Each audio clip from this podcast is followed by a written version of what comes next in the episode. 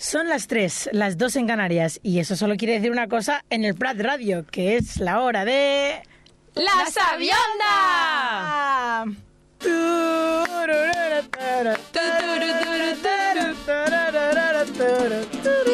¡Sabionda! Sabionda, sabionda, sabionda, sabionda, sabionda, sabionda, sabionda. Ay, si tuviera oído absoluto, siempre clavaría el tono, pero es que creo que mm, solo a veces, pues de milagro, clavo el tono de, de la canción. En fin, hoy me acompañan en el estudio Elizabeth Cruz, because we were both young when I first saw you. ¡Wow! Buah, además es de mis canciones preferidas de, de- de esta chica. Sí. ¿Se puede decir el nombre? No, todavía no, es Todavía no. sorpresa, es sorpresa. I Mireia Arnau, Don't Say Yes, Run Away Now. Sí, sí, això és el títol d'una cançó, la desconec, però confio que serà molt maca. Son los lyrics Vale. de la lyrics letra. Ah, de- pues mira, de oye. la canción, pues son rimas temáticas. qué Porque Vamos a hablar de uno de mis temas favoritos, que no de mi persona favorita, pero sí de una celebrity que me ha fascinado durante toda Pero mi vida. espera, que no te hemos presentado. Ay, bueno, perdón, perdón. Es que, claro, Es aquí que no ya- estoy acostumbrada a que me presenten. pero- Ella presenta y hay que decir que este programa lo...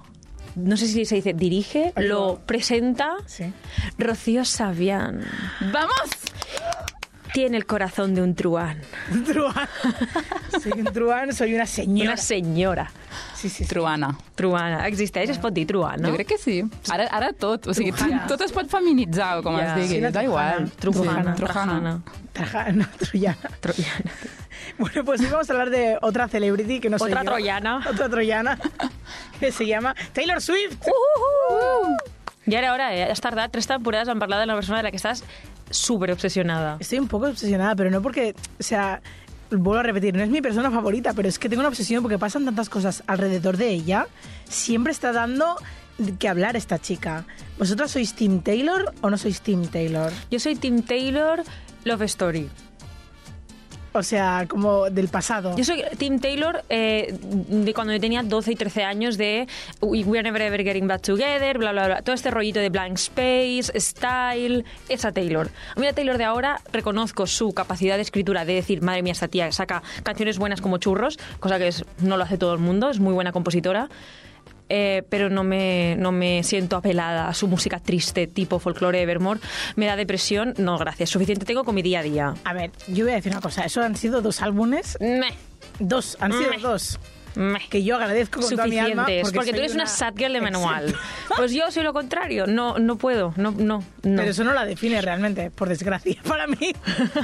¿Y tú, eh, Mireia? Jo és que ara em matareu, però és que realment ara venint amb el tren he buscat a Google canciones más famoses de Taylor Swift i només en coneixia una, la de Shake It Up. Ah, pues No puede ser. I ja està. No puede ser. Tu- Mireia. tu- Però perquè prometo. potser estem més de la generació... Això t'anava a dir. Jo crec que som de generacions diferents. Jo aquí ja, ja xotxejo, vale? Femina. Ala. Estic més a prop de la menopausa que de, que de la regla, vale?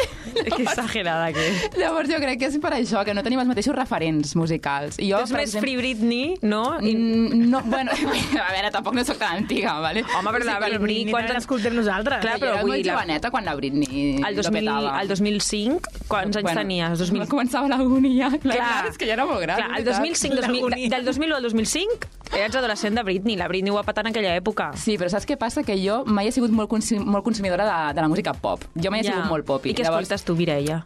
actualment escolto de tot. Però Shake It Up sí, Fuera de aquesta este la conec. No te preocupes, Mireia, porque entonces este programa es tu programa, porque si sois como Mireia y os habéis pasado la vida ignorando los datos jugosos de la vida de Taylor Swift, se acabó. Hasta aquí. A partir de este minuto serás un sabiendo Swifter. ¿Cuándo recordáis escuchar? Bueno, Mireia ha sido esta mañana por lo visto. Fa, fa mitja hora jo, concretament. escuchar o conocer a Taylor Swift por primera vez en vuestras vidas. Me'n recordo perfecte, us ho juro per la meva vida que me'n recordo perfectament de la primera vegada que vaig escoltar a Taylor Swift fue cuando yo iba a sexto de primaria. Vale. Hacía poquísimo que había sacado la canción de Love Story Sí. y había una de mi clase que era súper fan de Taylor Swift, que yo no sé cómo llegó a ella tan rápido. Me, me- me has pegado una puñalada diciendo sexto de primaria. pero- Es verdad, yo iba a Ya, pero sexto que de si era primaria. como más mayores, como rollo, Dios mío, yo estaba en la ESO. O sea, No, es pues claro, jo era sexto... Clar, Clar que hi ha que és més jove, clar. clar, clar, clar. I entonces, de sobte, veieu aquesta no, nena i comença a classe com a moure's com supersexy. It's the love story. I jo, què cantes? ¿Qué- qué? Jo, què és esto? Però és que la cantava com molt sexy, no sé per què ho feia la nena.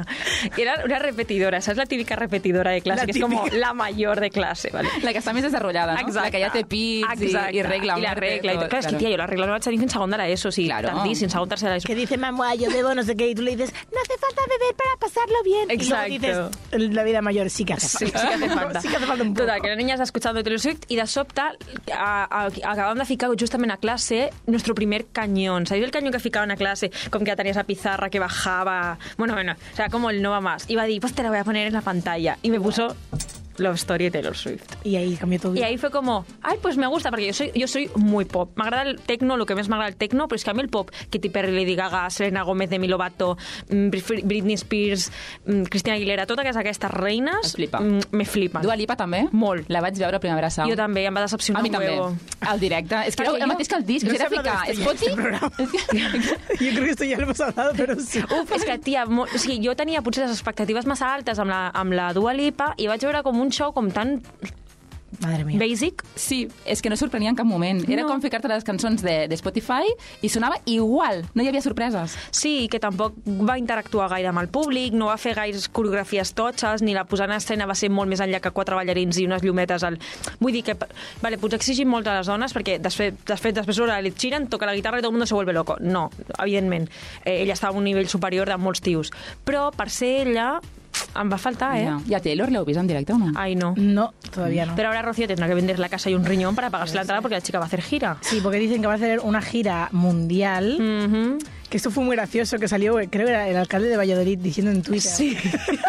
Eso fue muy gracioso porque, claro, va Taylor, mm, cronológicamente os voy a explicar. Taylor Swift anuncia que va a hacer en 2023 una gira mundial donde, porque lleva muchísimo sin hacer giras por todo el tema del COVID, donde va a hacer una gira de todos los álbumes de la historia, pues que digo yo, chica, pues como todo, ¿Ves? todo A el mundo este- hace. O sea, todo el mundo cuando... Pero llega, ¿cuánto, hace cuánto una durará gira- el concierto? Claro que dices, Mark, ¿cuánto dura? Eh, Porque la 10 chica horas, tiene o sea, 80 álbumes. Sí, o sí. sea. Pero Pues es como en plan. Bueno, todo el mundo cuando hace una gira, hace una gira con todas las canciones que ha hecho hasta la, hasta la fecha. Pero bueno, ok, mm, allá tú. Pero ella dice, van, son todas las, todos los álbumes hasta la fecha. Y tú, ok. Y dice, vale, 2023. Y eh, ha anunciado lo que viene a ser, pues, l- la- las fechas de Estados Unidos solo, que ocupa casi todo 2023. Y entonces toda la peña preguntando en Twitter, ¿y cuándo vendrá a España? Y está el alcalde, creo, De si no me equivoco, Valladolid. de Valladolid. Voy a decir Valladolid por decir una ciudad que empieza por V, porque creo que era algo así. El alcalde de Valladolid Valencia. diciendo, no, creo que era como algo mu- más, mucho más pequeño porque era como muy gracioso. Valls, Valls. No. Pero diciendo, contestando a la gente en Twitter en plan, Taylor Swift no vendrá a España hasta 2024. Però Y es como, ¿por qué este l'alcalde és el seu señor- repre o alguna cosa? No ¿Por qué entenc. este señor tiene esta información? És el seu manager. ¿Cómo le ha llegado a este señor esta información de que Taylor Swift no viene? O sea, ¿cómo tiene esa línea directa? How does he know? Pero la tiene, la tiene, este señor la tiene. Bueno, com que ara la Taylor ens estarà escoltant, segur que ens envia unes invitacions aquí al Prat Ràdio Per i favor. podrem anar al concert que faci a Valladolid. És que em fa ràbia perquè Obviamente. sí que aniria al concert d'aquesta noia. Sí, m'han promet que cantarà i que no està Love tot el... Story. con- Clar. I que no totes les cançons van a ser tristes. Bueno, pues yo querría ir a uno de esos conciertos, pero es que están diciendo ya que en Estados Unidos vale desde los 40, ojalá valiera 40, Me suena poco. como en la esquina detrás de la columna. Claro. A los 400 euros Nada. y My God. entre los 400 euros no entran las entradas VIP. Los VIP empiezan desde los 400 euros, imagínate. Sí, sí. Mare Como- meva. I como consumició tampoc, no? Claro. No. A veure, mira ja quants concerts has anat. O sigui, les És broma. consumicions són a les discoteques. O sea, esto no es, esto no es una discoteca, eso es lo que quiero decir, o sea, Molaria, eh? L'entrada En més realitat consumició. Sí, en realitat Joder. sí. Bueno, de fet, jo quan he anat a concerts, clar, com a mi m'agrada molt el tecno, que és el gènere que més escolto, clar, els, vulguis o no, els DJs acaben tocant sempre a discoteques i, i punxen allà. I allà, a vegades, o sigui, jo crec que la majoria de vegades que he anat a veure eh, DJs, tant Diplo, Chemical Brothers... Bueno, Chemical Brothers, Ah. bueno, whatever. Eh, sempre han entrat com consumició, perquè, clar, és una discoteca. Claro. Sempre entra Està molt ben pensat, consumició. I tant. Sí. Que bueno, yo que hablábamos antes de en plan de, ¿cuándo escuchaste a Taylor Swift por primera vez? Pues yo, porque soy una tía guay, ¿vale? La Escuchaba cuando mm, no era famosa. La típica, ja estarà típica. Escuchad cuando Vale tenía el pelo rizado. ¿Os acordáis cuando tenía el pelo rizado? Porque ella no se acuerda de Sí. cuando tenía el pelo rizado. Taylor Swift no se acuerda de cuando tenía el Claro, pelo es la rizado. época de Love Story, es la que esta época. Sí, sí, pero incluso antes, que tenía como que tenía esta cara de niña, niña, niña. En plan rollo, pero como que cantaba country a saco. Es como incluso, creo que. No sé si es el mismo álbum o antes, pero la de mm, Untouchable, Ay, sí. pues está. Es como esta. es como época, este que va con el escuchaba. vestido violeta, ¿no? Así, Sí. abierto. Que hay como una cascada de Sí. agua, en plan súper cutre, maravilloso. Pues esta época de las que yo escuchaba Taylor Swift. Que incluso soltaba algún- algún que otro comentario homófobo Bueno. en sus letras. No es una chica que Ojo, canta ¿eh? country, es un poco... Claro, es que de Eh, dónde viene. Claro. Que esto es muy fuerte, porque puso en, plan, en sus letras en la canción Picture to Burn, que sacó en 2006. Claro, es que era una niña pues mm, educada, en donde estaba educada. Y, y, bueno, pues dijo cosas como: Así que ve y dile a tus amigos que soy obsesiva y loca. Está bien, yo le diré a los míos que eres gay. Oh, Wow. Muy fuerte. Va rectificar, ¿no? Després o algo? Rectificó. Luego Home, cambió la claro, letra y me dijo: en plan, "Mm, mm, Esto a lo mejor no está bien. Esto a lo mejor Pero claro, no es un insulto. ¿Cuántos años tenía esta cría cuando compuso esta canción, pobrecita mía? No, quiero tenía, no decirte? sabía nada de la vida. No, Pero bueno, evidentemente. rectificó a tiempo. Claro. Pero es como la gente hace muchos memes de eso en Twitter, en plan, y a mí me gustaba cuando era popo. Cuando era bobo. Qué horror. Que En fin. teniendo en cuenta que claro, hay un montón de gente del colectivo que es súper fan loco de Taylor Swift, Sí, ¿sabes? sí, sí. Es como... Es como gracioso, en fin. Gracioso, entre comillas. Eh, la cosa es que Taylor Swift, por mucho que queramos o no, lo que se habla más en su vida, los momentos como álgidos climáticos, en los que saltó a la fama internacional, se dice, en las habladurías dicen, que fue en la edición del 2009 de los premios Wow. DNA. Ese día, mira, mira si es fort. Bueno, Es fuerte, ¿eh? voy- voy- me- mejor no digo nada porque es un spoiler. Habla tú, luego hablo yo. Bueno. Perdón. Durante la edición de 2009, una joven Taylor Swift de solo 20 años y una carrera aún incipiente ganó el máximo premio gracias al vídeo You Belong With Me. En aquel entonces, Temazo. su canción venció al Single Ladies de Beyoncé. También es verdad. Bueno, allá no sé hasta qué punto, lo siento. Es que claro, be- competir contra Beyoncé es como. Os digo una cosa. Es mejor single ladies. Es más Single historia de la Ladies. O sea, es como música. plan- Es que además You Belong With Me. que es You muy Belong mona, With es un Me, temón, pero. es como, ni siquiera es Love Story. Exacto. Que jo és us he de com dir que va. ahir a les 4 de la matinada vaig llegir el guió que va ficar a Rocío al Drive Sí. sí. i vaig buscar aquesta cançó, perquè vaig pensar, hòstia, si em parla vol dir que deu ser com molt coneguda i segur que em sona, no? I a més, si la comparaven amb, amb, amb la de Beyoncé i tal, dic, l'he d'escoltar. No em sonava de res. De re, de re. És, és, és que no exacto. destaca, és que és, és plana, és, no hi ha res. Es lo que te digo, que es Exacto. como en cuanto a historia de la música, El no, Single puede- Ladies, no puedes ganar a competir Single contra- Ladies. Total. Es increíble que le dieran este premio, ¿no? Que es Total. como, She lo was siento, white. Por muy guay que tú seas, u- y white es Lo que acabo como- de decir, She Was White. Sí, sí, sí. Por eso ganó a Beyoncé. I per És què que creieu és que va com- guanyar? És que no ho entenc. Porque, pues, racismo puro. Seguramente, Entonces, ¿qué hostia. pasa? Que es como, bueno, es como la cosa es que Kanye West Ajá, ahí vamos. decidió salir al escenario Pobre cría. a robarle el momento a Taylor Swift, que estaba en ese momento pues dando las gracias, como tú hace todo el mundo cuando recibe un premio, decir, bueno, pues gracias a mi madre, a quien fuera no sé quién. Y Kanye West le dijo, estoy muy feliz por ti, pero ahora mismo te dejaré terminar, pero Beyoncé tiene el mejor, uno de los mejores vídeos de la historia. De la música. De la que música. puede tener toda la razón que tú quieras, pero métete Pero con no. alguien de tu tamaño. Es una chavalina de 20 años, Kanye West. Es que, por favor. Pero es que el Pobre premio Kanye. no se lo ha dado Taylor Swift a ella misma. O sea, Exacto. el- a quien tienes que ir, a, por, a quien tienes que Al atacar. jurat, al jurat. Es al jurado. Claro. Exactament. Es que, de fet, haig de dir una cosa, quizás es por mi incultura musical, lo que tú quieras. En ese momento, cuando pasó en 2009, porque estábamos todas enchufadas en la MTV, Sí. te prometo que pensé, ¿quién es este tío? Si yo no sabía de la existencia de Kanye West hasta que lo vi meterse con Taylor Swift. Sí, sí. I Perquè era com- menys que ella, segurament, en aquell És que moment. a, a ulls americans, Kanye és com Kanye, però a ulls de, fora d'Amèrica, d'Estats Units, no, no diré en Amèrica, vale, és super totxo Kanye West, Mm. però se- segui, no fa els números que fa la Taylor Swift, ni de conya, fora que de- són molt bojos, d'Estats eh? He Units. estat mirant avui, Que sí, que venint sí. amb el tren, i he flipat amb els números que té aquesta tia de Bueno, views a YouTube. I, i el i Kanye ara- és famosíssim bueno, i i, ara fa Kanye- molts números, el Kanye fa molts números i tu el que te vols ja, Ara i sobretot ara, perquè com Kanye- se li ha anat la puta olla, ara encara fa més números perquè se li... Però no és la Taylor, ja li agradaria ser la Taylor, al Kanye. No, pero a Kanye la está cagando cada palabra que suelta por la boca. Pero porque no últimamente. está bien de la cabeza. O sea, tiene un trastorno bipolar diagnosticado y no sé qué más tiene. O sea, No, pero el problema está que no lo quiere tratar y Claro. lo que está haciendo como teoría conspiranoica de que cada vez que alguien quiere ayudarle, en realidad lo que está haciendo es atacarle, con lo cual es como no se deja ayudar Claro. y va soltando cada vez más burra. O sea, pero el problema es que la gente que lo rodea le apoya en esas burradas Ujú. y lo que le ha hecho es crecerse en eso y entonces mm, cada vez va soltando burradas más fuertes hasta que llega al punto del tema de apoyar a Hitler, apoyar a Ujú. mm, cosas antisemitas, eso es un ban. Salen más, O salen sea, a un nivel que, bueno, todas las marcas que estaban con él trabajando, pues han dejado de apoyar y está perdiendo una de pasta que flipas y es como, va, muy bien, pues mm, allá tú. En fin, bueno, luego después de este te- incidente, eh, el problema con Kanye West siguió, porque en el 2016 Kanye sacó una canción que supuestamente había pactado con Taylor Swift, que era como una, lo típico que hacen los raperos, que bueno, pues sacas una canción Un que... featuring de que, estos, bueno, ¿no? No, tanto featuring, sino el tema de- típico que, que sueltas una mierda sobre otro cantante, ¿no? ¿no? Ah, Que- vale, sí. en plan de. Bueno, que es como una crítica a otro cantante. Bueno, Sí. Es como un roast, diss. ¿no, Brisat? un roast, sí, te- sí. pero tiene un nombre, ¿eh? Com- Diss, dissing, es como van. Ah, vale. No, y es que la entonces cosa está te- de. Que supuestamente, porque luego sacó eh, Kanye West un vídeo en plan de. ¿Ves? Es que llamé a Taylor Swift y Taylor en plan. Oye, ¿te parece bien que hable de ti en mi canción? Y Taylor decía, sí, sí, claro, para mí me parece bien. Pero es que no le había dicho a Taylor lo que decía exactamente la canción, porque la canción en realidad es súper despectiva y machista hacia ella, porque le dice mal. En realidad es como. Yo la hice famosa a ella, lo que es la canción es como yo la I hice made that famosa a bitch ella. famous. Sí, hice a esa puta famosa, sí. dice literalmente esa canción. Es como que le corresponde a él toda la fama que tiene Taylor Swift. Ya te Ese gustaría, nivel. Kanye. Fuertísimo. Es muy fuerte. En fin, luego de toda esta movida sobre los derechos de los álbumes de Taylor Swift. ¡Uh! Buenísima show, ¿eh? Sobre todo, desde la Sabienda pedimos que streaméis. Creo que en Spotify ya los han quitado, ¿no? Los que eran de Scooter Brown. No estoy segura, porque como no los escucho, Vale, solo tenéis que streamear las Taylor Version. porque Ya bueno. está. eh, Scooter Brown, que por cierto, he tenido un sueño rarísimo antes. ¿Con de este Scooter programa. Braun? No, no, no. Ah. He tenido un sueño rarísimo.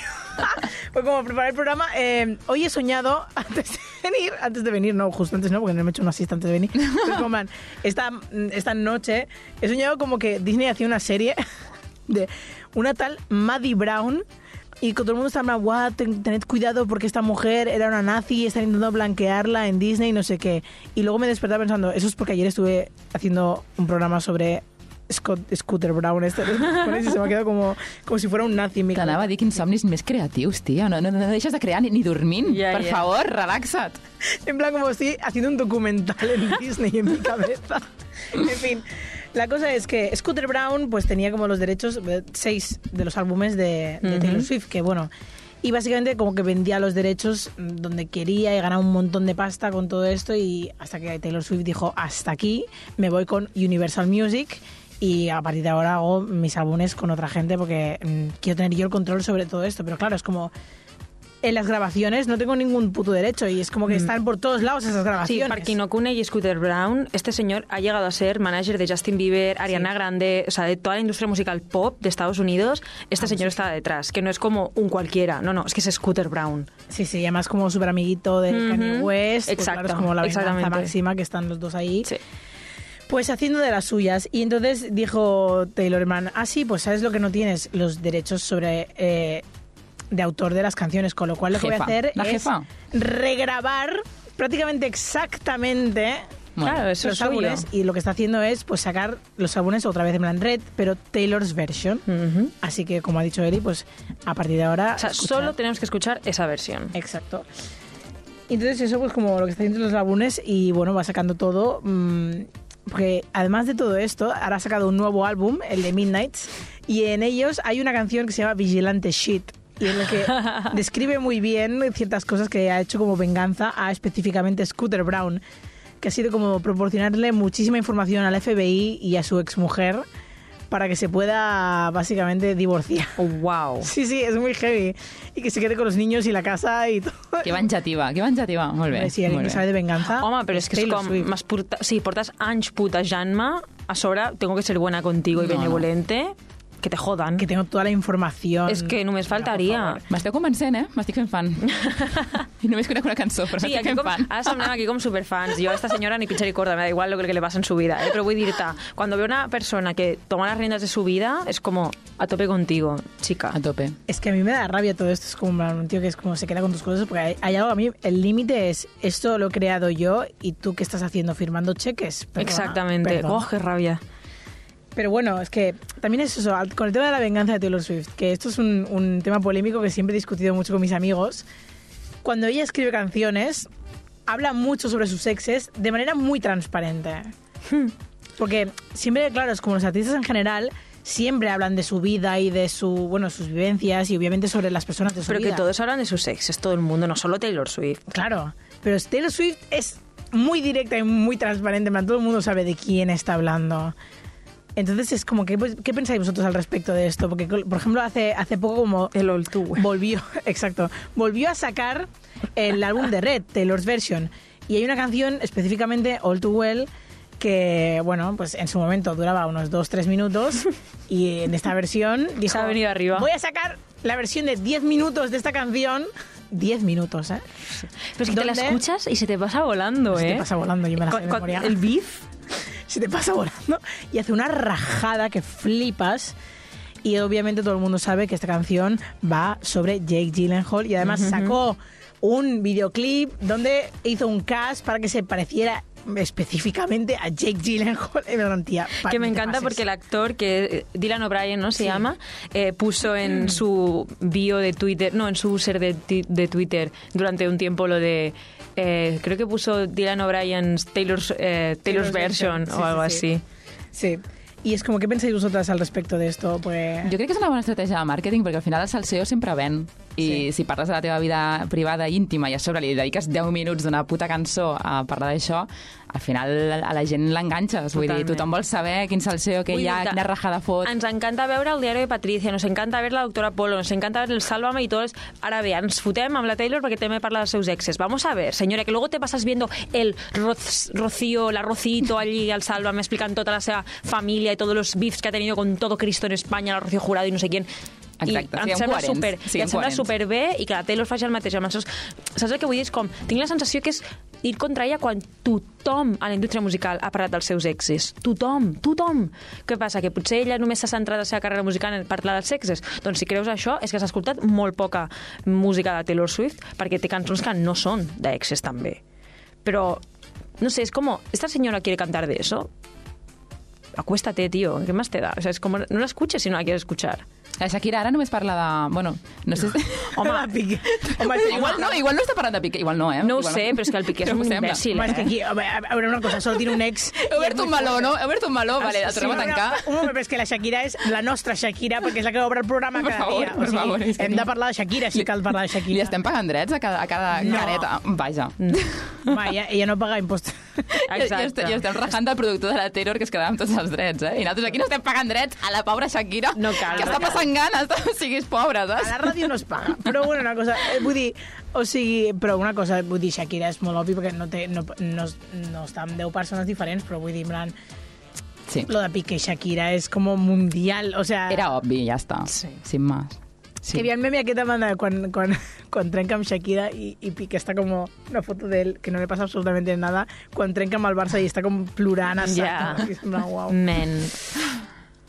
Que digo, bueno, Bueno, tu que no diem sabes molt qué de ha la pasado. Taylor de que té no sé quants nòvios, però jo me'n recordo que vaig llegir un dia un fil de Twitter de les nòvies de Joe Jonas y tenía como el triple en el mismo tiempo Pero nadie ha dicho que nada. Taylor Swift, pero nadie dijo nada. También- Y mira que yo amo a Joe Jonas, he sido mm, Sí, sí. fan de los Jonas Brothers desde que tengo memoria, S- fue mi primer fandom realmente, Sí. pero es como, coño, y nadie se mete con Joe Jonas cuando ha tenido más, novios, más novias que Taylor Swift en el mismo tiempo. Pero Joe Jonas seguramente o no se deja ver tanto como Taylor Swift porque no es tan famoso, en plan, no le siguen dando los paparazzis, y, y también no hace canciones de cada una de ellas, a lo mejor. Ya. O sea, es como no hace una lista de ellas, que es el problema a lo mejor que yo veo De con Taylor, que sí. es como, claro, si tú me haces una canción de cada uno de ellos, pues claro, todo el mundo se va a acordar de que ha salido con esta persona. Total. Creo que es eso, que es como, bueno, si no lo lo ignoraríamos. Me recuerda un poco al... No sé por qué los he relacionado, quizá porque estoy obsesionada con Fred Again, porque Fred Again hace como canciones con, con samples de sus amigos, ¿no? Y también de gente de la industria musical, no solo de sus colegas, pero Mm. claro, sus su primeros álbumes empezó de esto, de sacar música y cada canción es un amigo o un famoso amigo y es como, pues mira, te lo hace lo mismo, pues con, sabes, como con sus ex. Creieu potser que Taylor o, o algun d'aquests artistes van canviant tant de parella per tenir noves inspiracions T'imagines? musicals i poder anar composant coses noves? Bueno, ahora amb el, amb el, Ahora que, ya amb lleva- el Joe Alwyn lleva un tiempo ya, Yo ¿eh? creo que con este se casa. Se ya. casa. Bueno, yo creo bueno. que este es el bueno. Vale, voy a decir una cosa que ¿Qué quizás pasa? horrible. ¿Por qué? Vi el otro día la película de Ámsterdam la que protagoniza Margot Robbie. Sí, es que he visto el tráiler, solo he visto a ella en el tráiler. Vale, muy gracioso. pues yo, no sab- yo es que no había visto el tráiler. Yo vi el cartel que salía, el no me acuerdo cómo se llama, David Washington, o sea, sé que es el hijo de Denzel Washington que salía en Tenet. Me parece súper atractiva esta persona y sinceramente fui a ver esa película porque salía él. Porque pensé, este Es señor muy me va a turbio, alegrar. ¿eh? Lo que hay detrás de esta película. ¿Qué? Es muy turbio lo que hay detrás de esta película. ¿Qué hay detrás de esta película? Es que el director es como estaba denunciado de, de acoso. y ¡No lo todo. sabía! Sí, sí, sí. sí. ¿Qué dices? Y yo tan feliz comprando unos palomitas viendo la película. Bueno, no lo sabía. Bueno. Ah. Es el pues- American Hustle y todo esto. Sí, Sí, sí, no, que es un, no, yo no tenía ni idea de. Bueno, pues me parece súper buen director y además salía él, salía mm, Margot Robbie y de repente no sabía que salía Taylor Swift haciendo un cameo al principio de la película. Es muy heavy. Tía, hay un plano que parece que está embarazada. Y pensé, ¿y si de repente salta a la libre que Taylor Swift está embarazada? Es Joe Alwyn. Pues no sé qué decir. Te juro que hubo un momento, porque la barriga embarazada es distinta a la barriga de he cogido kilos. Potser s'havia fet una birra abans del rodatge. Allò. També. La, la, la barriguita També. també. birrita també és una Saps- mica... Però saps la típica confon. panxeta d'embarassada que és súper perfecta, rodona? Que és com perfecta? Però hi ha un plano antes de la catástrofe de la película Sí, que a le ver. pasa a Taylor. Es que está en el tráiler eso. Ah, sí, bueno, que se muere, ¿vale? Taylor Swift La atropellada. atropellada. Y además es como el plano es súper ridículo. Es súper gracioso. feo, está súper mal En hecho. plan, el director la odia. Sí. El director la odia, quería hacer este plano. Está por su súper alma. mal hecho, además. Pues se le ve como una tripita de embarazada que yo pensé... ¡Ah! Y lo grabé y todo en el cine. Saqué el móvil y lo grabé. ¿Para qué? Si está en el tráiler. No, no, es porque no había visto el tráiler. Yo solo voy a ver la peli por, por eso, por, el Mar- por Margot Robbie. ¿Y quién es? el- y, y, mm, Christian Bale también sale y lo hace súper bien porque es muy buen actor. Bueno, ¿y por qué queremos, que- por qué creéis que estamos hablando tantísimo de Taylor Swift hoy? En plan, Por ¿cuál los es el tema- sexes. ¿Cuál es el tema principal del La programa? contaminació! ¡Yeah! Hem arribat, hem arribat! No os lo esperabais, Claro, ¿eh? es que ya hicimos un programa de festivales de música. Bueno, pues hoy eh, la contaminación, ¿qué tiene que ver? Claro, es como, bueno, pues yo digo por qué tiene que ver. Según el informe que proviene de la Agencia de Marketing de Sustentabilidad YARD, se investigó que más de, eh, bueno, se investigó en más de 1.500 vuelos de celebridades utilizando datos públicos de la cuenta de denunciantes de Twitter Celebrity Jets para encontrar celebridades con las emisiones de CO2 más altas, ¿vale? O sea, este es, eh, porque o sea, no se hicieron de todo del mundo, porque si no seguramente saldrían en otras compañías. Se hicieron con celebridades. Taylor Swift ocupa el primer lugar Wow. el primero, ¿eh? Taylor Swift. Ella, guapa. Con Dios 8.293 toneladas de emisiones. Toneladas, ¿eh? És molt heavy. De emisiones por vuelos este año. Eso es... Qué horror. Para que os hagáis una idea. Eso es un 1.184,8 veces más que las emisiones anuales totales de una persona de promedio. Jo em pregunto, Taylor Swift no deu saber qui és el carril va o no? No. No sé ni És qué es que un aquesta carril. penya, és que és un carril. Clar, només va Diria per que- l'aire, ella només va per La l'aire. nena compra el pa a, amb avió. És sí. molt fort. Qué fort. Això està, esto está fatal. O sea, es como... Porque La luego compañ- mi madre tiene que pagar la luz súper cara Ya. y tiene que pagar ella y, tiene, y todo el rato mi madre recibiendo inputs de mm, cierra la luz mm, más veces al día, mm, bañate con agua un poco más No te fría, bañes. no sé qué, no sé cuántos, mamara, mamara mil eurista en- en- que está en el paro, anda, Sí, sí. anda. Ya, Luego también estaba, como por otro lado, también estaba Kylie Jenner, que estaba antes también las que más usaba, por ejemplo, también el- sus jets privados. Recibió un aluvión de críticas después de que esta postease en sus redes un vídeo alardeando, encima, muy lista no es, Son ricos. de haber hecho un vuelo de 17 minutos con su avión privado solo para comprar unos snacks en una tienda. És Que que agafar sí, un avió però és per anar a que- comprar pi- una bossa de pipes, filla meva. Yo me vi... Però és que perquè els rics viuen en, o sigui, els rics viuen en una espècie, en, o sigui, una mena de Una bombolla burbuja, sí, sí. Total. fo externa a la realitat i és com, com no tenen problemes de cap mena que siguin realment rellevants, ja siguin socials o per planeta, tindran uns altres, evidentment, és com... No, no, es que... No, no li deuen... mm, És com que no li deuen explicacions a ningú. Aleshores és com... fa- Fan els que, els, el, que, el que foten, el que els ve de gust. No a l'ampliació de l'aeroport. Exacte. Basta.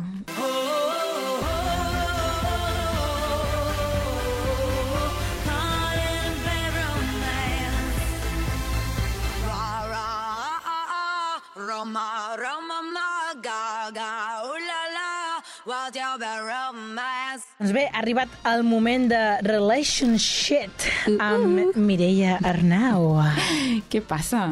Bueno, a mi m'encanta el tema d'avui perquè mm, lliga perfectament amb el tema de la meva secció, les relacions, perquè si hi ha una cosa en aquest món, a part del planeta Terra, que està contaminada, aquesta cosa són les relacions humanes. Oh, wow. És que ni la relació amorosa de la teva amiga, la perfecta, se salva d'estar contaminada. Oh. Perquè totes tenim l'amiga perfecta i triomfadora, a qui tot li va bé, i si no la teniu és que sou vosaltres. Ai, L'amiga- ojalà. Així fuera. La mica que té èxit a la feina, un bon sou, una casa més ben decorada que un catàleg d'IKEA i un marit meravellós que li porta l'esmorzar al llit els diumenges. Uah. És que fins i tot aquesta amiga, fins i tot aquesta amiga, perfecta, té gasos contaminants dins la seva relació aparentment ideal. Només cal rascar una miqueta. Eh, dit això, va, passem a escoltar la primera consulta d'avui, eh, que ens l'envia un fidel sabionder M. Punto, bueno, una fidel, una fidel sabionder, de la qual mantindrem l'anonimat perquè no volem que es quedi sense amigues. Mira, jo tenia una consulta eh, i és que tinc un, dues amigues a qui veig poquíssim perquè bueno, una viu a, entre Hamburg i Anglaterra i, i l'altra té una feina que és superabsorbent, és fora de Barcelona, total, ens veiem molt poc. Què passa? Que quan ens veiem, una d'elles sempre ha de portar el nòvio.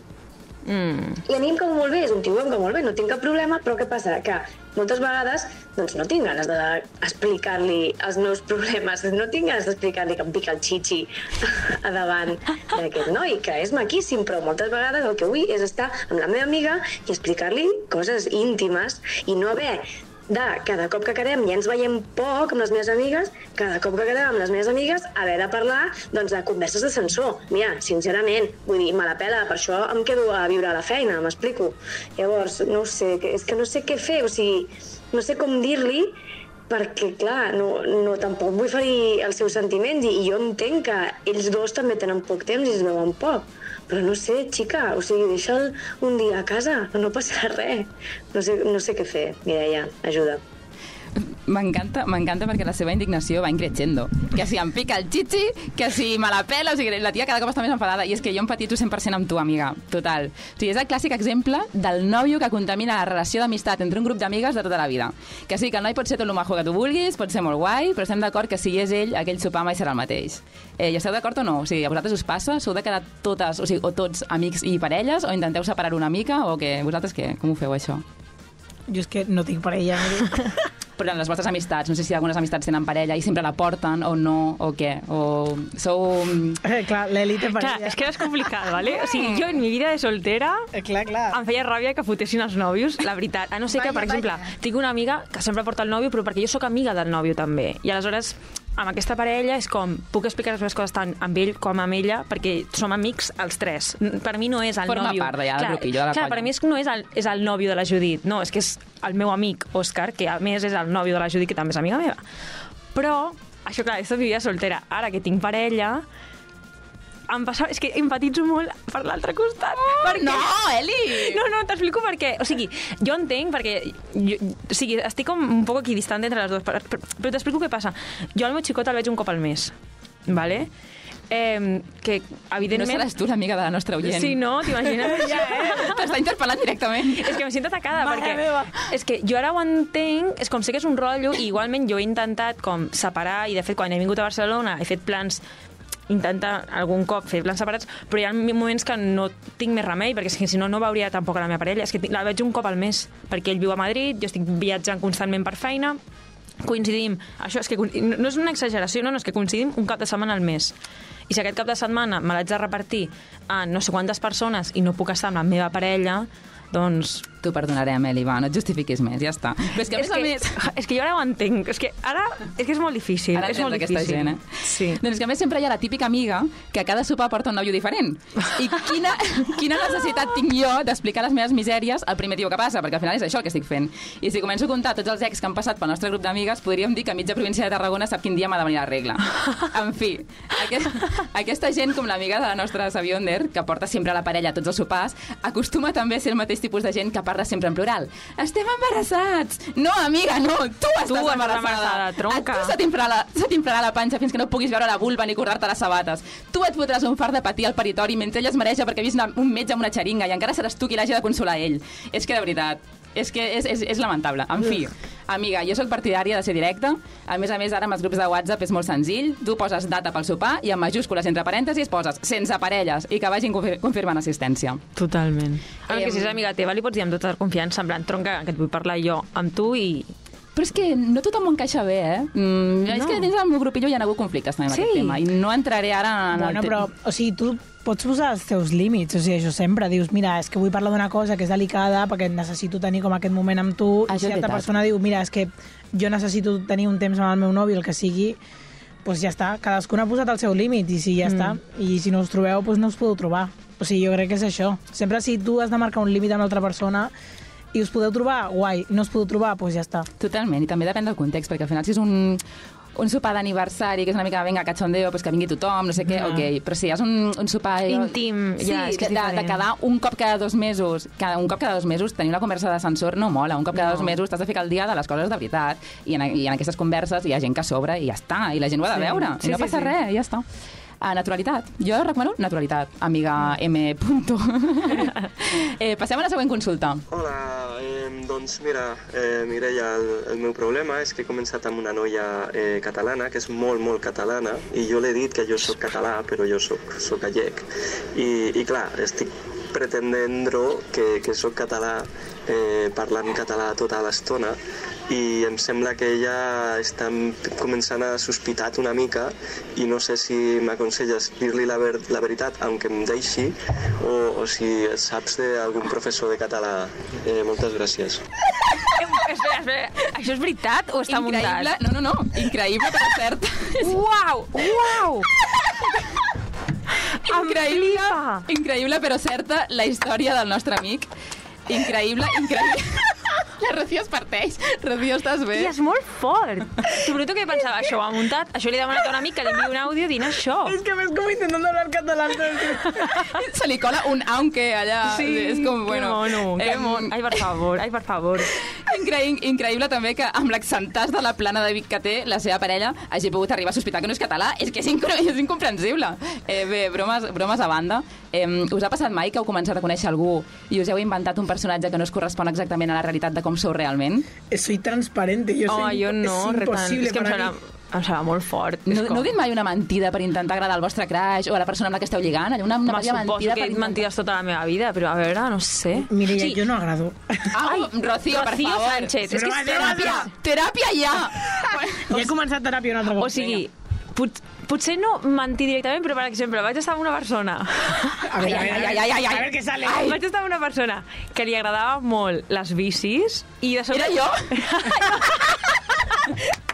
Era Mireia Arnau. Era Mireia Rau. No, era una persona i... I no, és que, me- no, I no és que jo li digués directament que m'agraden les bicis, perquè no és el meu hobby, però vaig desenvolupar o de sobte una necessitat de conèixer tot el món del ciclisme. Veus? I, Això sí. de, I de sobte de dir, d'intentar treure-li conversa sobre el ciclisme i sobre fer rutes en bici i sobre no sé què, que és com... mm, Que jo, no- de veritat, no és que no m'agradi anar en bici, m'encanta. Tira jo- de Wikipedia, eh, aquell mes. Allí, Tía, pero que estudiant. flipas, com de dir, y esta bici tiene estas piezas y estas otras piezas y no sé qué pollas, y él com, ah, si sabes un montón, y yo, "Mm, mm". que ha dit que jo no li vaig dir textualment, ai, m'encanten les bicis, he anat sempre, no, no, ell sabia això, però jo sí que vaig fer com una feina de dir, vaig a intentar prendre el seu món. Però realment t'interessava o va ser un esforç? Per Va ser un tu? Ah. esforç, a mi em porta un bledo la bici, no perquè, o sigui, m'encanta anar amb bici, però no és una activitat que faci mai, o sigui, Clar, clar. O sigui, jo, en plan, esforç, esforç extra per, per aprendre més d'una cosa, no tan mentint. Ja. Clar. és que tu, Rocío, e- ets molt transparent, és veritat. Però és que a part tu ets la típica que mm, els teus hobbies, la teva manera de ser, ja, és que ja, ja trau, ja agrada. Llavors, Ai, no, no et fa Mireia, falta, és veritat. Que tonta. Llavors, No, et- no et fa falta inventar-te un nou personatge per agradar, perquè és que tu ja ets... Ja ets sóc un màgia, personatge. Ets màgia. bueno, jo crec que quan comencem a conèixer algú que ens agrada o que ens sembla interessant, tots tendim una mica a interpretar un paper, ens creem un personatge, un alter ego... Ok, al nostre Savionder se li ha escapat una mica de les mans el tema, ha anat massa lluny, però en major o menor mesura crec que al principi d'una relació, sobretot amorosa, tots exagerem una mica les nostres qualitats o hi posem més pa que formatge per intentar agradar. Com si no tinguéssim la seguretat que simplement mostrant-nos tal com som poguéssim arribar a seduir. I és molt trist realment, perquè en el fons estem projectant una imatge de nosaltres que no es correspon amb la real i a més estem aconseguint que aquesta persona que ens agrada s'enamori d'algú que no som nosaltres de veritat, que no existeix. Total. Per tant, ja partim d'una mentida, o sigui, ja comencem fatal, no? I, mm, per exemple, per ficar un exemple, si no t'agrada menjar... pi- li direm pizza, vale? Si no t'agrada menjar pizza... Que no us ha dit, que no us ha dit un moment. sí, sí, tots ho entenem. Si no t'agrada menjar pizza, vale? um, quan, quan, quan estiguis coneixent aquesta persona, no li diguis que t'agrada la pizza. Perquè llavors hauràs de menjar pizza cada dia per dinar i per sopar, i ja no hi haurà marxa enrere, i el dia que Clar. no puguis més i li, li hagis de dir que, que no en vols, eh, començaran els problemes. I a veure com li expliques que en realitat mai t'ha agradat menjar pizza. Totalment, vale? Llavors, totalment. Amb això estic amb la Rocío, que és molt millor ser transparent. O sigui, que molt sí, bé. Jo només diré que aquest noi primer de tot, Sant Padroni a Catalunya, i aleshores ja pot dir que és català, perquè ho és, perquè l'aneu i ficar. Segon, carinyo, que ets gallec, que ets un amor, els gallecs són un amor, tu no havies Ja. de mentir, que no ets de Múrcia. No li cal. No Clar, li feia no cal, falta. no. Que els gallecs són un amor, tots- o sigui... I que és superbonica, Galícia. Jo he Exacte. estiuejat molts estius, és que em flipa. Exacte, No, no és li com, cal, tu ja m'encanta. venies amb un background suficientment atractiu com per haver de dir que ets català, que a més és pitjor ser català que gallec. Sí, més gallec és, cookies als més- gallecs, sisplau. Home, per favor. La No veritat, li feia falta, realment. està a temps a dir-li ah, no, jo sóc català... Hòstia, és que clar, no me'n vaig explicar bé, que el meu DNI posa que jo sóc català perquè m'han ben padronat, però bueno, que la meva mare és gallega, el meu pare també, que jo he viscut Jo. allà molts anys... Hosti, però ara ja... Sí, de, depèn de quan portin junts. És que, clar, no, no sé quan, quan deuen portar sortint junts, eh? Però sigui com sigui, eh, aquesta relació... O sigui, jo ja no confessaria, jo tiraria endavant una mentida a muerte fins al final. No, jo crec tia, que no, no? era- Era una broma. És que aquestes a veure, alçades- a veure fins a quin punt eres capaç de donar-te. Però, tia, tia, Jo no ja no broma. pots... O sigui, com ara no ho Però diguis... si porten ja quatre mesos i li diu, igualment Porta s'acaba. quatre mesos? O no sé, no sé quan Uh! I si es s'emporta, casen, no ho sé. i si es casen tenen fills i ella mai descobreix que no és català i de sota va anar a Galícia a veure la família d'ell, què dirà? Dirà que, que és una família catalana que ha migrat a Galícia, a Coruña. Y se llama con el acento así todo... No, como hacen los gallegos. Así no. Bé, a mi que, bueno, el, el que pues m'agradaria- bueno. Sí, sí, bueno, bueno. Ya llevo muchos años aquí, eh? Oh, escolta, ho claves, eh? Molt bé, molt bé, Laeri. Eh, a mi el que m'agradaria pensar és que realment és ella qui, li- qui li està colant a ell. O sigui, m'agrada pensar que, que des del principi ella Lo sabe. li està seguint el rotllo, no? fent-li creure que, que es pensa realment que és català. mono. bé. Perquè és una mica el king d'ella, no? qué mono, qué tonto que es. Clar, clar, igual està passant això i el tio... Qué s'està gallego morint. que Sí, és. Que gallego. Le gustan Eh, las bromas, pues bueno. Le hace una broma. Una tiene, habla catalán pero con un acento gallego increíble y está como- ella en plan, madre mía. Madre me va, Increíble. madre me va. En fi, eh, passem a la tercera consulta, va. Me va. Hola, el meu conflicte Home. és amb les companyies telefòniques que et truquen per fer-te ofertes. Uh, no sé com fer perquè em deixin en pau. Vull dir, no hi ha manera, no paren de trucar-me i m'ofereixen coses que no m'interessen i els dic que no, però em segueixen trucant. Com, com puc solucionar aquest problema? Gràcies. Aquesta veu em sona. Anem a dir que sona. aquest personatge es diu Toni, ¿vale? Vinga, ja ho hem dit. Fem veure que es diu Toni. Mira, Toni, aquesta consulta és molt de primero de ràdio. Vull dir, què és aquesta pregunta? Porque, de hecho, te vamos a llamar nosotros ahora. És com, Toni, per favor. Truquem al Toni, va. Truquem Truquem al al Toni, truquem al Toni. Vinga, vaig a Trobem? trucar al Toni. Vinga, Truca al va. Toni, truca al Toni, en plan, perdona, soc de Orange. Bueno, que no es diu Toni, eh? Nosaltres li diem Toni. Li direm Toni, va. Li per Mira, direm dir-ho. truca al Toni. Comença per truca al T. Toni. A veure. Truca al Toni. Va, va, Truca va. al Toni. Ostres, que no, tinc, no el tinc guardat. Oh! Espera, jo sí, jo sí. Hola, hola, hola. Me n'acabo d'adonar que no el tinc guardat. Hola, hola, però El, tru- quina, el truco jo, però t'hi passes tu, vale? quina forma de falta de respecte. Uau, uau, uau, que no el tinc... Toni... Falta de respecte ah, al món modern, eh? On està? No pot ser que no Té, va, el truca tingui. des del meu. Però no pot ser que no el tingui. O mira, tu no el telèfon i truques des del teu, perquè potser ell tampoc et té a tu. Així es pensarà realment que, Doncs, Que potser, el ets jo tinc, i... potser el tinc com Antoni. El tens com Antoni Pues Mirant. no, no, no el tinc El guardat. vols trucar tu, té? Que fort! Uau. Home, perdona, te'l tens guardat com, com Ja, Toni ja. Feina, vull dir-te. Uau, a mi no em tindràs guardada com a Rocío Feina, no? No, tia, però he de dir que, mm, que la, la persona que actualment està ocupant el teu lloc en el teu anterior lloc de treball, ahir em va enviar un WhatsApp des del mòbil de la feina i a mi em va patar el cap perquè sortia Rocío Sabian Feina. I jo, com? O sigui, jo era com si m'estigués escrivint tu, però amb la foto de perfil d'una altra persona, que ara no, No cal, ha no cal canviat, dir qui clar. és, però no, no, no ho he canviat. anem a trucar, eh? No, Uh, trucar, a quins veure. nervis, quins nervis. I, I li resols el, el dubte en En directe. directe, exacte. És hora de la siesta, ara? Representa? Sí. sí. Representa que sí. Puto Toni, de veritat. Eh? No s'haurà dit suficientes veces esto en esta radio. Fem una cosa, i si et truco jo des del meu telèfon, que igual jo li caic millor i me l'agafa. Segurament. Ho provo o què? Sí, perquè... Va, vinga. El teléfono marcado. Oh! Os odiáis mutuamente, está bonito. Eh? Un segon intent, va, ara des del meu mòbil. Que bonic. Si a mi me l'agafa, voldrà dir que, que teniu aquí un, Total, un tema bif, un pendent. bif. Un bif, sí. Una vedella aquí, eh? I una vedella. Sembla que el Toni... Les campanades està fent del amitirada. mundo moderno. Mare meva. Informació de Vena, buenos días. És que potser el tio realment està afectat Pel tema de les companyies telefòniques està tan desbordat que... que No agafa té un- telèfon mai. Clar, una trucada i li fa pànic, ja no l'agafa. Bueno, no, en fi. A tu no n'hi l'agafa, a tu n'hi ha no, que enviar-li no l'agafa. fax directament. Ja, jo crec que ja hem mutat el programa d'agafa'm el telèfon, no? sí. En fi, Ah, És que, és que el tema aquest de les companyies telefòniques és que, és que és un tema i a més a mi recentment m'ha tocat molt de prop, ara us ho explicaré. Però podríem dir que les companyies telefòniques són els clients, el que Taylor és el planeta, uns criminals climàtics, Uau. perquè contaminen l'atmosfera de calma de l'hora de la siesta, perquè sempre truquen a l'hora de migdiada, donant pel sac. Cert, Veritat? cert. És que jo no conec cap persona que rebi una trucada d'un comercial d'una companyia telefònica i digui «Ai, mira que bé, just el que necessitava, que em truquéssiu a l'hora de la mitjada per oferir-me per oferir uns megas que no necessito». És que crec que és de les poques feines que em negaria a fer per molta pasta que em paguessin. O sigui, no, no podria suportar la humiliació constant que pengin el telèfon sense acabar-te la És frase. que és tan desagradable. És que és una mena de ghosting constant. Total. O sigui, el feedback que reps sempre és que et pengin, que t'insultin, o sigui, és, és ghosting però portat al, al, a l'extrem i no necessitem eh, viure això. O sigui, és com si en una relació ja mm, tòxica ja ho vius, no cal a sobre treballar en un treball a la tòxic. teva on- feina. O sigui, el nivell de gasto en psicòlegs que, té, que ha de tenir aquesta gent... Sí, és, molt, és que els haurien de pagar, haurien Home, d'entrar en per el favor. sou, el psicòleg, perquè pobra gent, jo realment empatitzo, però jo sóc la típica que els penjo a mitja frase, o sigui, és que no els deixo ni acabar, perquè ja no, no és que Yo me despido al menos. Jo, mira, és Sí, o que Para a mi fa- avisarle como, Sí. como psicológicamente para decirle, bueno, esto se va a acabar aquí, ¿sabes? a mi em fa molta pena Amb perquè... No, Déu... A mi em va, clar, jo empatitzo molt som, i sempre es dic, mira, perdona, és que no m'interessa, tal. I una vegada em van trucar uns d'UNICEF. O sigui, jo, Ets jo, massa bona. Va, em van trucar uns d'UNICEF i, i jo ja dono diners a dos, tres llocs diferents, vale? i ja no, o sea, ja la burra no va pa más. Y me recuerdo que un día estaban trucando a los de UNICEF, mira tal, y yo, mira, perdona, es que yo ya colaboro con otras asociaciones, es que llega un momento que tengo que decir que no a alguna, lo siento un montón, i, i ell, no, però de veritat... tal. I, I així mitja hora, això a la feina, vale? mitja hora, mitja hora. I jo en plan, de veritat, perdona, és que no m'interessa, és que de veritat no... I com, jo superangoixada, perquè és clar, li estàs dient que no a un pobre nen d'Àfrica que no tindrà vacunes per culpa teva.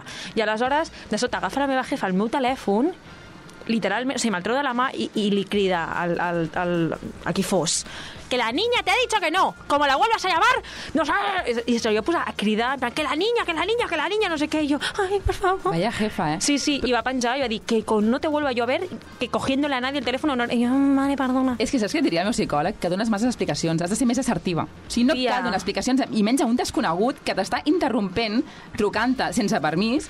No has de donar explicacions, has de ser assertiva. No, no És que m'interessa. tinc un problema Ciao, que haig de penja, tractar amb la punt. psicòloga que fa molts mesos que no vaig, que és el bienquedismo, que jo soc una persona de bienqueda.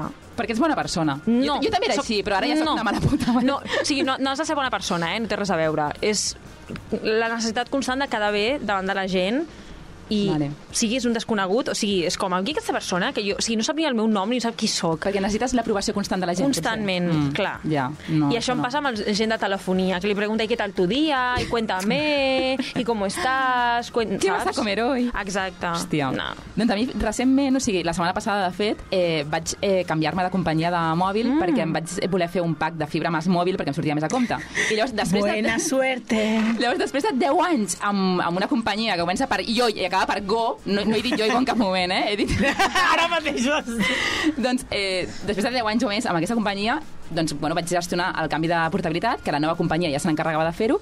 Doncs, des que la, la meva excompanyia va rebre la notificació de canvi de Bueno, portabilitat, bueno, Eh, vaig començar a rebre una llau de trucades, però és que el fort és que era, o sigui, era directament acoso, o sigui, era assetjament, perquè és que era trucades des de diferents telèfons mòbils, cada cop una trucada des d'un mòbil diferent. A més a més, quan, quan intentava despenjar, a vegades no despenjava, però si despenjava, em penjaven que llavors no entenc què pretenien. Què, què pretenien? O No sigui, sé. molestar-me només. Molt Tia, fort, però hi ha durant dies, eh, van estar un truc per si vols que algun cop... Lista perquè això Robinson. Ho vam fer la, la Rocío i jo. Si vols que et baixin la tarifa, tu només fas una trucada a, l'altra, a una companyia telefònica de la competència sense interès de res, eh? Tu truques. Mm, em podeu donar informació d'aquesta tarifa? Te la donen i automàticament la teva companyia et trucarà. Perquè Què ens- dius? En, a la Rocío a mi ens va passar, ens van pujar una tarifa del Com se telèfon. n'enteren que has trucat a un altre? Perquè, clar, ells tenen tot el record... O sigui, ells tenen Ara tot... surt el registre, El no? registre de trucades. I en el moment que veuen que estàs trucant a una Clar. companyia telefònica, a nosaltres ens va passar. I em van dir, ehm, que estàs interessades en... Em van trucar, o sigui, hores després de que jo hagués trucat a Orange, i que no sóc Orange, i perquè ens estaven Estan fent una estafant. publicitat aquí enorme, eh? Sí, no, que si estava jo digo, dient que si jo... pomes. Parlem. Parlem. Parlem és Però m'estic ofegant. Ells ja parlem? No, Jo tampoc. però hauríem de ser-ho Jo tot. ara sóc de Lowy. Bueno, ja ho he dit, és igual. Basta ja, Un por beso, favor. un beso Lowy, rebaixa una tarifa. Nosaltres som de Robafon, ¿vale? perquè tots els dies Robafon. perquè no ens paren de robar, són uns lladres. Però, gràcies a fer aquest truco, això ho diem perquè és necessit... O sigui, això ho diem perquè so- estamos aquí en la sabionda I ja l'últim de la secció. Ah, vale, vale, bueno, pues això. Consejito de les tru trucades que, Toni. que amb aquestes trucades podeu després trucar a la Mireia, a Relationship, i dir-li cosetes, i és que si mai esteu en, desa o sigui, si mai esteu en desacord amb la vostra tarifa i no us agrada, truqueu a la competència, que automàticament la vostra eh, companyia telefònica us trucarà i us oferirà un contracte molt millor i bo- molt, però extremadament barat. Toni Monzó, apunta el consell. A mi gente de Tenerife, Lanzarote, La Palma, Fuerteventura, El Hierro, La Gomera, Gran Canaria y cómo no, La Graciosa. No es lagartija, es Berenquen, no es España, esto es Canarias. No es lagartija, es Berenquen, no es España, esto es Canarias. Vénganse para acá, que aquí está la calidad, calorcito y la buena vida. Molt bé, ha arribat el moment d'Elisabeth Cruz. Amb la última secció d'Una hora menys en Canàries, perquè jo oficialment aquest dilluns marxo a Mallorca a viure cinc mesos. I faràs una secció sobre Mallorca a partir d'ara? Pues espero, entre ensaïmada i sobrassada, entre espero. Doncs parlem del canvi climàtic, vale? és un issue que afecta a tothom. I jo porto una anècdota super, super ràpida sobre una illa que a les Canàries, és part de la mitologia, que diuen que apareix i desapareix. I què té a veure això amb la contaminació? Pues que si seguim en aquest ritme de vida, desapareixerà la Terra també, com aquesta illa. L'anècdota empieza en l'època romana, quan en diversos escrits eh, del, de gent que... Bueno, ja ho hem estar parlant, de que venien els romans constantment a visitar aquestes illes afortunades, doncs en uns escrits parlaven d'una suposada illa que estava entre la illa de la Palma i del Hierro, que apareixia i desapareixia de tant en tant. I eh, anys més tard, Sant Borondón, L'heu escoltat mai, aquesta persona? No, però m'ha fet molta gràcia. este nom. Borondón. Saps per què es diu Borondón? No. Perquè és una mala... Burundanga, perdó. Perquè és una mala traducció de Saint Brendan, que era... ¿Por qué hacen siempre esto los canarios? Dios mío? perquè Saint Brendan era un monjo d'Irlanda. Borondón. Exacte. Era un monjo d'Irlanda que descobrint sobre el segle VI, eh, llegint molta literatura llatina sobre aquesta illa que apareixia i desapareixia, va dir, ostres, i per què no vaig jo evangelitzar-la? Perquè segurament allà no coneixen a Crist. Doncs pues arriba aquest senyor, se'n va agafar un barquito, se'n va des d'Irlanda fins a les Illes Canàries per intentar trobar aquesta, aquesta illa. I aleshores aquesta illa màgica se li otorga el nom de Sant Borondón per aquest monjo. Eh, aleshores, hi ha una explicació científica, fins i tot, a que el fet de que aquesta illa aparegui i desaparegui. Evidentment, a dia d'avui mm, no s'ha descobert cap illa, evidentment és mitològic, però s'ha parlat de que- d'un fet que potser passava en el passat, en aquella època en la que es va parlar d'aquesta illa i es- i es va descobrir, i és que, eh, clar, la- el- l'arxipèlag canari són eh, volcans, realment. És una mena d'acumulació d'explosions volcàniques que ha fet que part de, de la, la brossa i el residu de roca que quedi d'aquestes explosions volcàniques surti fins a dalt. Clar, si tu comences a excavar cap a baix de les Illes Canàries, ten- és volcà, volcà, volcà i massa volcànica. Doncs es diu que potser aquesta illa que apareixia i desapareixia senzillament era un volcà que també havia estat en erupció d'aquest arxipèlag, que no tenia tanta matèria residual de les explosions i que per això, en el moment en què pujava o baixava la marea, doncs apareixia o desapareixia i que, com ara el canvi climàtic ha provocat que es desfacin molt els pols i que la marea pugi, que per això potser ha desaparegut per sempre i no s'ha tornat a veure. Ah, Exacte, i ahí llegamos. Aleshores, eh, originalment se la coneixia com l'Atlàntida Canària i mai s'ha sapigut ben bé on queda aquesta Atlàntida, però els romans asseguraven que l'Atlàntida era a les Illes Canàries i, li- i per això eh, el Sant Brondon va anar a buscar aquesta.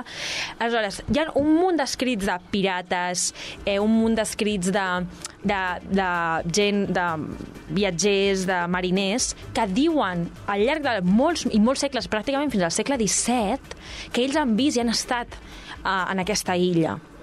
Però clar, hem de dir que eh, ah, for the record, tota aquesta gent que diu que arribava era gent que estava eh, trastornada mentalment, borratxa. era gent que estava molt borratxa, era gent que passava molta fam per molts anys i molts dies a, al mar i que pues, se sujetaven com un clau ardiente, o sigui, el qual- qualsevol cosa per ells els semblava que era la isla de San Borondón, que deien que era una illa pues, plena de, evidentment, pues, lo mejor de la naturaleza, animales exóticos, plantes nunca vistes, eh, fruites i verdures mm, també com impressionants que acabarien amb la fam del món, bla, bla, bla, bla, bla. Aleshores, aquesta illa, si tu preguntes a la gent de, de les Canàries, i, ja, i no en broma, perquè hi ha un programa eh, a les Canàries de televisió on un dia van fer un report, hi ha gent que verdaderament es creu que aquesta illa existeix i que apareix i desapareix en, su- és com una mica el monstre del lagonès, perquè tu busques les fotos que hi ha, que diuen que han tret fotos de la illa quan apareix, i és com una cosa com super borrosa, com molt a l'horitzó, de color negre, que no es veu pràcticament res. Pues com aquelles fotos del lagonès, us en recordeu que sempre sortia com un pal i que tothom deia, ah, és el monstre, pues, ho mateix amb la illa aquesta. I aquesta és l'anècdota d'avui de la història de la isla que les- l'Atlàntida està en les Canàries.